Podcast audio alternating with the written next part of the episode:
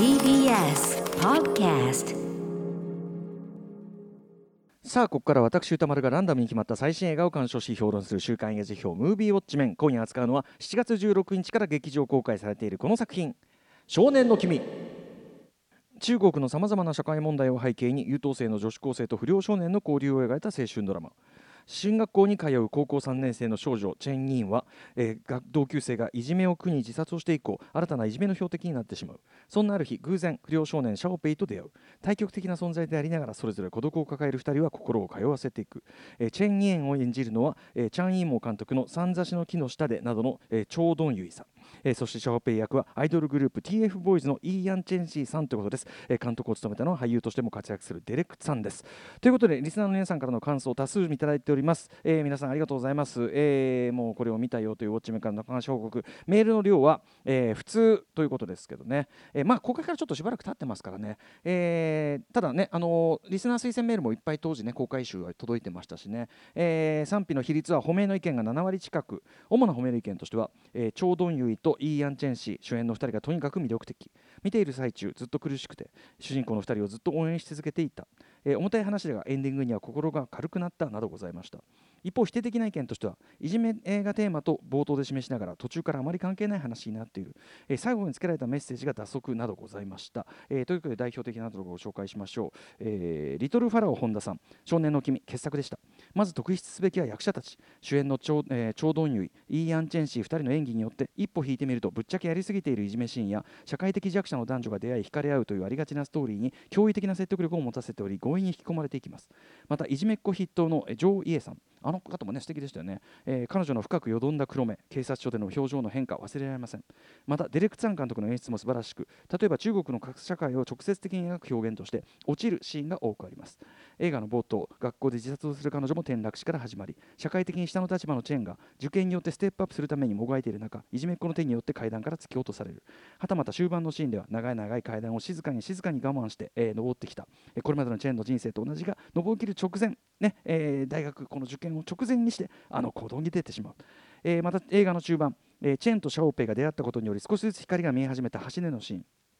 えー私と一緒にここを出ないというチェーンに対してシャオペイはどうやってと答えます。このやり取りだけで2人がどういう人生を過ごしてきたのか想像できてしまい涙を流してしまいました。などなど語りたいことだらけでキリがないので、えーここで筆を置きます。歌丸さんの批評を楽しみにしております。あとあれだよねシャオペイのセリフで言うと痛いって聞かれたの初めてだって。あれとかシンプルなセリフだけどもうそれだけでね彼の人生をぜ全て語るっていうこれねやっぱ脚本すごくうまいと思いましたね。そういうセリフの使い方とかがね。はいありがとうございます。あとその、えー、とちょっと舞台というかなその高いところ低いところの使い方に関しても後ほど私言及したいと思います。一方ちょっとダメだったという方もいらっしゃるのでご紹介しましょう。空港さん孤独な少女とチンペラの心の交流というかなりベタな設定ですが演,、えー演出演技ともに非常に質が非常に高くスムースに感情移入移入しながらもぐいぐい引き込まれました。基本的には良かった、えーただ冒頭とエンドクレジットではっきりといじめだめみんなでで考えようとのメッセージが強く発せられる一方食い足りないところもはっきりある作品でした。この作品で最も深刻な問題は受験制度に関してではないでしょうか。その苛烈さは描かれていますし作中に織りざまえー織り交ぜたとも紹介されていますが背景として描かれてはいても問題提起には到底なっていないと思います。いじめという行為は現象であり根本原因としての解決には向き合っているようには見えませんでしたと、えー中国においての受験制度が人生で一番公平な選抜と言われているようですがそのまあ劇中でそういうセリフがありますけどね、えー反面その一度きりのテストのために測りきれないプレッシャーと多くの多感な時期を犠牲にすることは現実では解決が簡単ではないゆえに問いかけてほしかったですと、えーいや学校監獄のようにまた加害者が受ける圧力も描いていると言われそうですがだったらあのエンドクレジットは本当に不要だったと思います。ちなみに私の考えではそのというか、えっと、本当のところっていうのはね発表されて公表されてないんで分かりませんけど、えっと、エンドクレジットだと冒頭につく教条的なメッセージみたいなのがちょっとあるんですけど、まあ、ちょ後ほど表の中で言いますねそれね。はいはい。それに関して、まあ、私のみならず、えっと、こういう考え方する人でも一定量いるという話をちょっと後ほどしたいと思います。でも皆さん、えーメールありがとうございます。私も、えっと、少年の君新宿武蔵野間で2回見てまいりました。公開からちょっとね日が経っているのでねイギリスのものは落ち着いている感じでしたけど、えーまあ、とにかく内外ですでに非常に高い評価を得て、えー中国本国では本当に大ヒットともなった、えー中国香港映画ということでございます。えーまあ、正直ねその中国香港映画中国映画特にねあのこのコーナーで扱うことは結構久しぶりっていうかめったにないですし、えー詳しくない領域となんだけども、まあ、かつて韓国映画に関して僕がねもう詳しくないとか言ってる場合じゃないよねって言ったのと同様いい加減ちょっと中国映画今の中国映画詳しくないですとか言ってらんないんじゃないかなってあの痛感させられるくらい、えー、娯楽性社会性アート性全ての面で、えー、演技もねめちゃくちゃレベルが高いなるほど大好評も納得のまあ傑作純愛社会派青春映画だったと思います。えー、まあ長編の単独監督作としてはこれが2作目となるデレク・ツァンさん、まあ、俳優としても活躍されておりますけど、えー、と僕知らなかったけどあの香港映画界の大ベテラン、まあ、俳優監督としてもう長年大活躍顔見ればああって思う人もいると思います。エリック・ツァンの息子さんなんですね。なるほどななんつってね。はい、えー、でその監督デレク・ツァンさんと制作のジョジョ・ホイさんとかあとね、えー、とラム・ウィンサムさんリー・ユアンさん、えー、シー・シュー・イーメンさんという女性3人の脚本チーム、えー、それから撮影監督のユー・ジンピンさんという方そして、えー、もちろん主演の張・ドンユイさん中国では13億人の妹なんて呼ばれてるねすで、えー、に大人気女優ということですけど、えーまあ、彼女ね現在29歳にして10代のキャラクターがまあなんとハマることハマることというね、えー、非常に可憐なですね女女優でなんでございますが。えー、ともあれその、えー、制作、えー、主演メンツというのはですね2016年、えー、ソウルメイトチーウェとアンシェンというて、えー、作品から、まあ、そのまま持ち越しての、まあ、第2弾というね夫人なわけですね、えー、そのソウルメイトという作品もですね今回の少年の君の公開に合わせてちょっと前に日本でも劇場でかかってて、えー、と僕も拝見しましたが、あのー、作品としてのトーンは全く違うんですけども、えー、でもね、えーと、例えばよるべない、えー、孤独な2人が魂で結びつき合うっていう話であること。そしてそこにある種の三角関係的構図が持ち込まれたりするところとか、えー、あと今いる場所の閉塞感からいずれ解き放たれたいという、えー、未来への強い意志が、えー、そこに流れていることであるとか、え主人公たちが相手への愛ゆえにかなり大きな自己犠牲を選ぼうとするというところであるとかそしてそれらが今回の少年の金パンフでこれクレイ響さんが書かれている通り、えー、ウォン・カーワイそして何より岩井俊二の強い影響を伺わせる、まあ、岩井俊二さんととにかく中華圏ね、えー、非常に影響強いという、ね、ことなんですけど、まあ、ウォン・カーワイ岩井俊二、まあ、だから90年代いけてる味わい映画館っていう感じですかね、えー、みたいな影響も強く伺わせる詩的でスタイリッシュな文法で、えーまあ、美しくもヒリヒリと語られて描かれれていくというあたり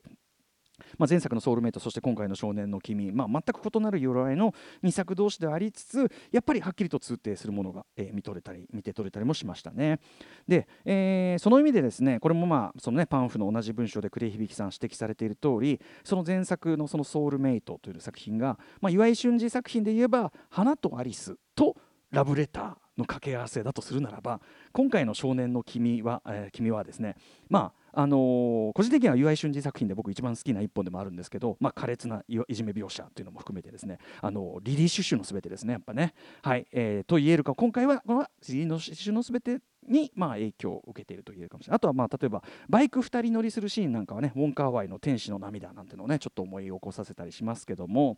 えー、とはいってもこの少年の君、まあ、まずそのね、えっと、孤独な少年少女が、まあ親、大人に頼ることができない少年少女が、えー、何かこう犯罪的なこう秘密を抱えていくみたいなこと自体は、まあ、ある種定番的なあの物語ジャンルと言えますし、えー、加えてその不良と優等生のバディ化あるいはカップル化というのも、まあ、あの定番的なね、えー、設定とも言えますしそこにその裕福で美形なんだけど狡猾な、えー、いじめっ子リーダーがいるとか、えーまあ、そういったそのキャラクターやお話の構図そのものは、まあ、言っちゃえば過去のさまざまな作品を彷彿とさせたりっていうかそれ以前にむしろまあ古典的えー、なんなら図式的ですらあったりするような、まあ、ことではあるんですね。それ自体に目新しさがすごくあるというわけじゃないんだけど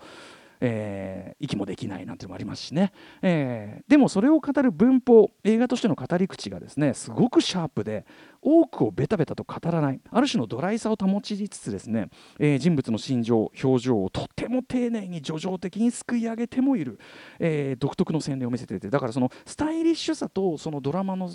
とかその演技のすくい上げの丁寧さが両立しているというのかな。非常に洗練独特の洗礼を見せてて。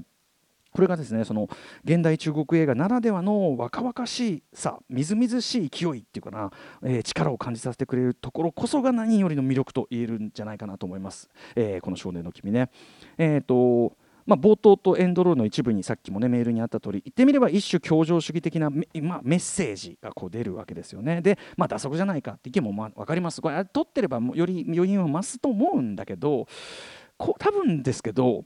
現在の中国本国ではこれをつけないとこれだけヘビーな現実の社会問題を映画で扱うのはお国柄的に難しいってことじゃねえのかなって想像したんですけどね。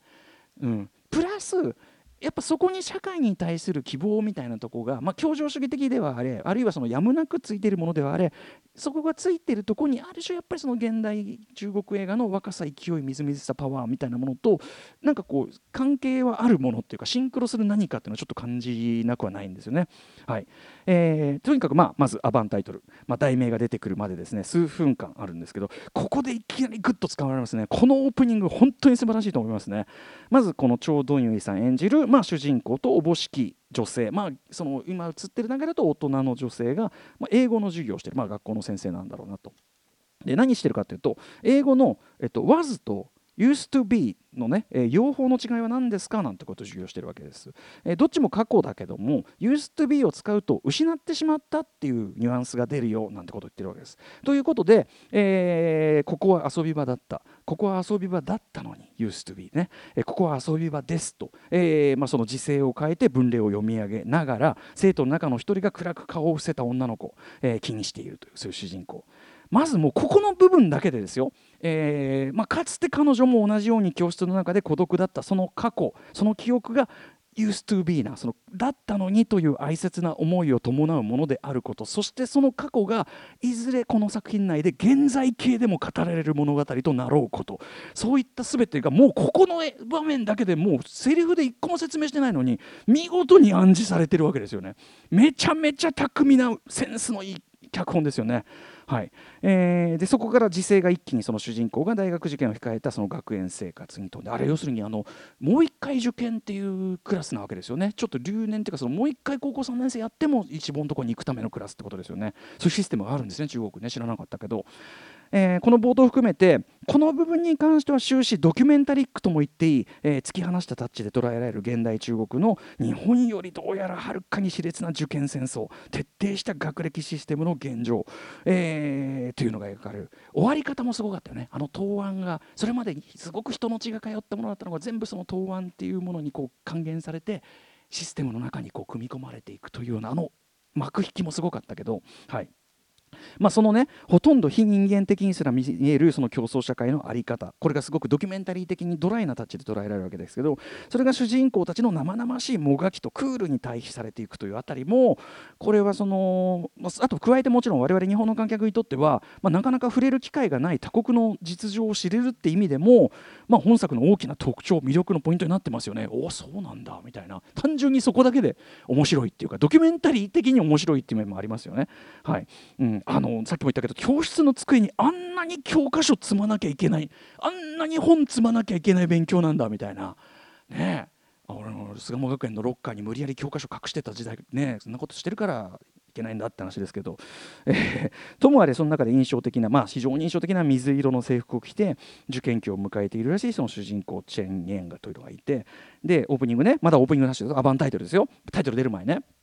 彼女がこの時点では顔は見えない友人と一緒に昼食時の牛乳を運んでいるというのが意味深な省略和法で示される。さっきあの山本さんが言ったけどなんかそのもう一人の子が運んでるみんなに運んでるはずの牛乳にストローを刺しちゃって飲んじゃったっぽいっていうかねなんかその描写があるわけですけどこのように、えー、後から時勢を前後させて実はそのさっき省略したとこはこういう真相があったんですっていうのを見せていくミステリー的な語り口。もちろんあの第3幕から本当にミステリーになっていくんですけど全体としてミステリー的な語り口っていうのが前編で多用されてる作品でもあると思います。それがその物語のっていうか、えー、推進力になってるようなね語り方をしてると思いますけど。でで教室の喧騒の中、えーまあ、そのね青い制服そのに青いジャージを着た、えー、そのチェンがですね自分の席でイヤホンで英会話を聞き始める。でここで他の教室の先ほどわーって聞こえてた教室の喧騒など自然音が一切なくなってこつまり映画としての緊張感がちょっと高まりますよね。ちょっと音がなくなって英語だけに映画で聞こえてると。そうすると彼女以外の全員の目線が画面左側教室の外側に向くんです。彼女だけはそれ聞いてるから分かんない。もうこのまず絵もさあの演出もキレッキレっていうかすごいうまいっすよね。かっこいいっていうか、はい、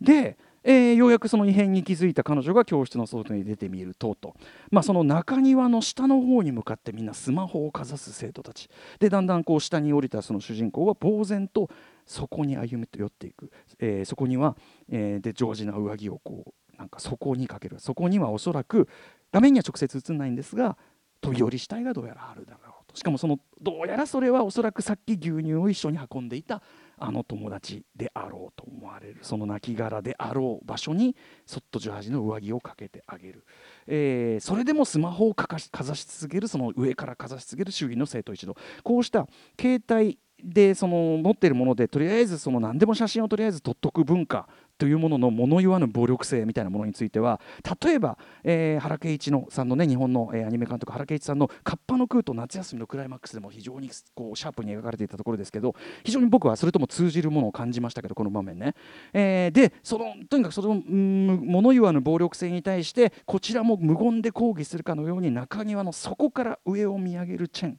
えチュン、えー、でその顔をおそらくは悪意を持ってアップにして捉える1台のスマホ。でそこでパッと変わって、えー、要するに非常にこう陰惨っていうかちょっとこういたたまれないような学園内の現実が描かれているところがパッと変わってちょっとフィルムみたいな温かい質感で、えー、卒業アルバムの記念撮影と思われる、まあ、生徒たちの本当に屈託のない映画がパッパッパッパッと編集でこうなってって連続していったと思ったら最後それが、えー、チェンつまり、えーと、と長乳さん演じる笑みのない、えー、怒りさえこもったような眼差し。なったところで、えー、非常に荒々しい事態でタイトル「少年の君ベターデイズ」っていうのがバンってこう重なるっていう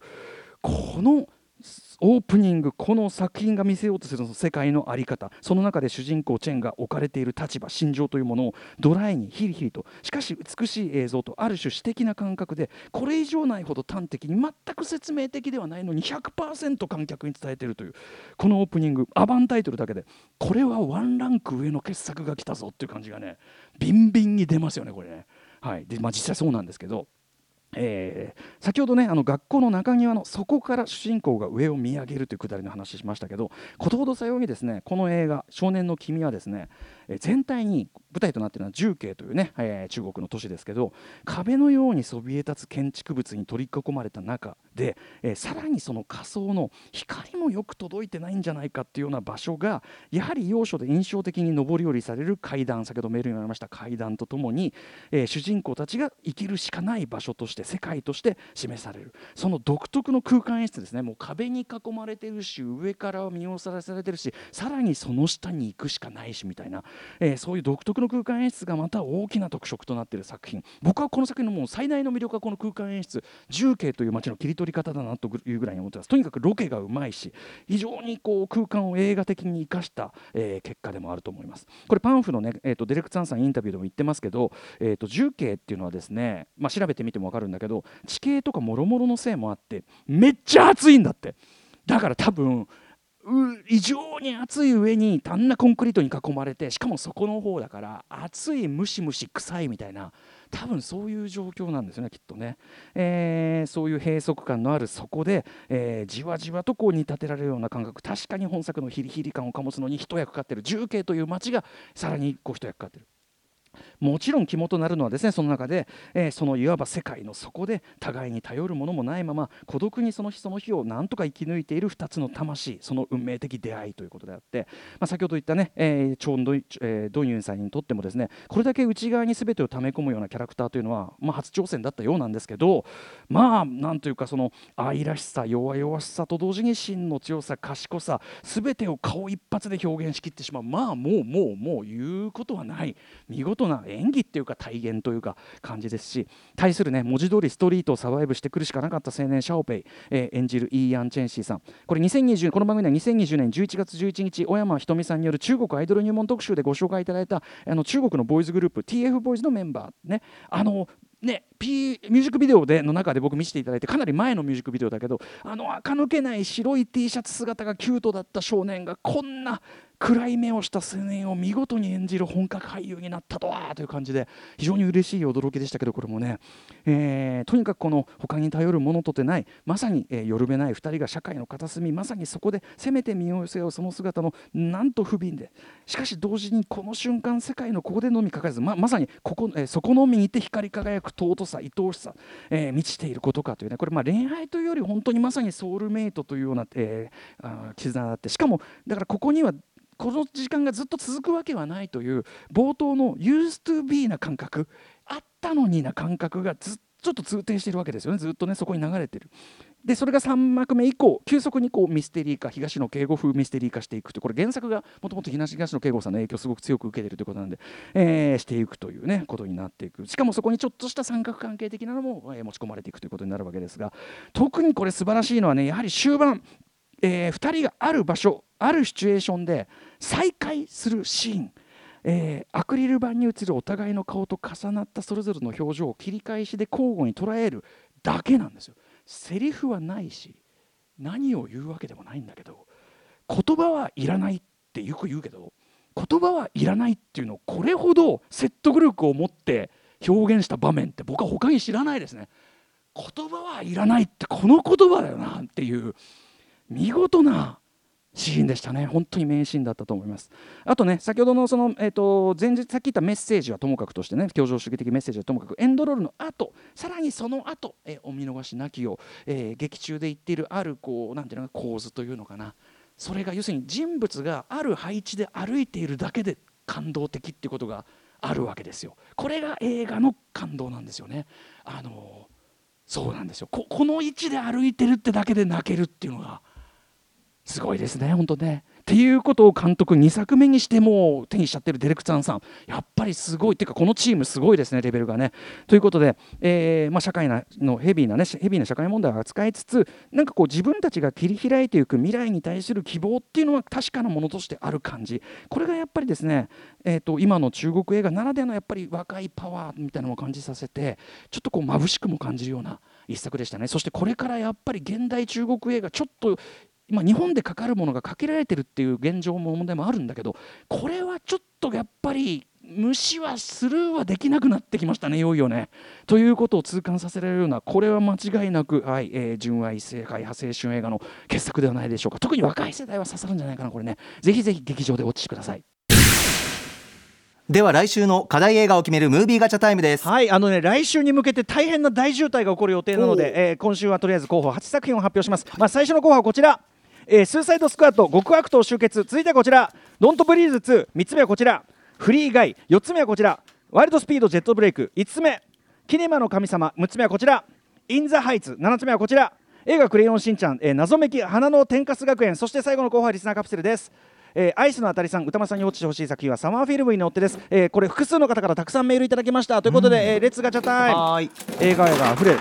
作り手も観客も巻き込んだ熱量鳴らすといきます、えー、ワンカラリン。どれでもいいけどね、えーお1番ザ・スーサイドスクワット極悪党集結。ジェームズ・ガン頑張れ。ということで えっとやります。お願いします、ね、はい、えー、ということで、えー、私にですねあこの映画をもう見たよという方からのね、えーと、メールを募集してます、えー、また私に評論してほしい映画も募集しております、えー、リスナー枠に採用された方には、えー、現金2000円をプレゼントいたします。宛先はどちらも歌丸アットマーク TBS.CO.JP 歌丸アットマーク TBS.CO.JP まで、えー、番組公式サイトには過去の評論の全文書き起こしもアップしております。あの訂正まあなんかえっ、ー、と結構間違ったこと言っちゃったとかあと付加情報とかに関しては、えっと、そっちの方にですねあのやってたりするのでぜひそちらも参照してくださいね。はい、えー、ということで以上週刊映画辞表ムービーウォッチメンでした、えー、この後ウクレレプレイヤー納豆山亮さん登場です。